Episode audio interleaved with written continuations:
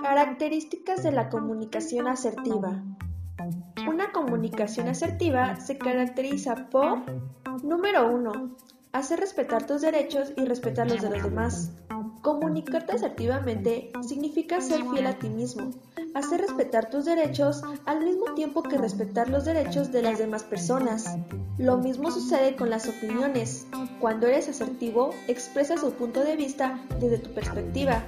Escuchas y respetas las opiniones de las demás personas, sin intentar imponer tus creencias y sin quedarte callado. Número 2. Expresar ideas y emociones de forma directa, honesta, empática y respetuosa.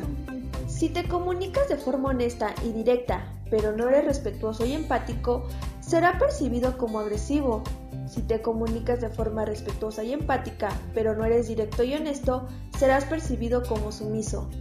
En la comunicación asertiva, los cuatro componentes están presentes. Eres directo, honesto, empático y respetuoso. Número 3. Pedir lo que necesitas, sin olvidarte de las necesidades de las otras personas. La comunicación asertiva es la forma más efectiva de llegar a acuerdos gana-gana donde las necesidades de ambas personas son consideradas importantes. Cuando te comunicas asertivamente, no infundes miedo para que se haga lo que tú quieres, ni tampoco complaces pasando por encima de tus propias necesidades.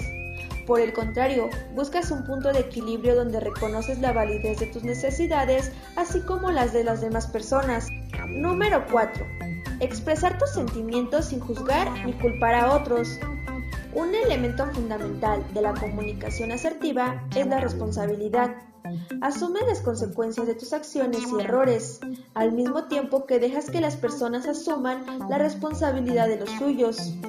Y esto incluye reconocer que eres responsable por tus interpretaciones y sentimientos, mostrarles a las demás personas el impacto que sus acciones producen en ti y hacerlo utilizando un lenguaje donde no culpas, juzgas o descalificas.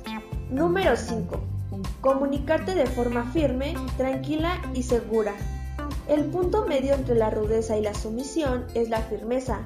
Comunicarte con firmeza significa que cuando es necesario pedir, exigir o corregir, puedes hacerlo con calma, manteniéndote tranquilo al mismo tiempo que te comunicas con fortaleza y seguridad.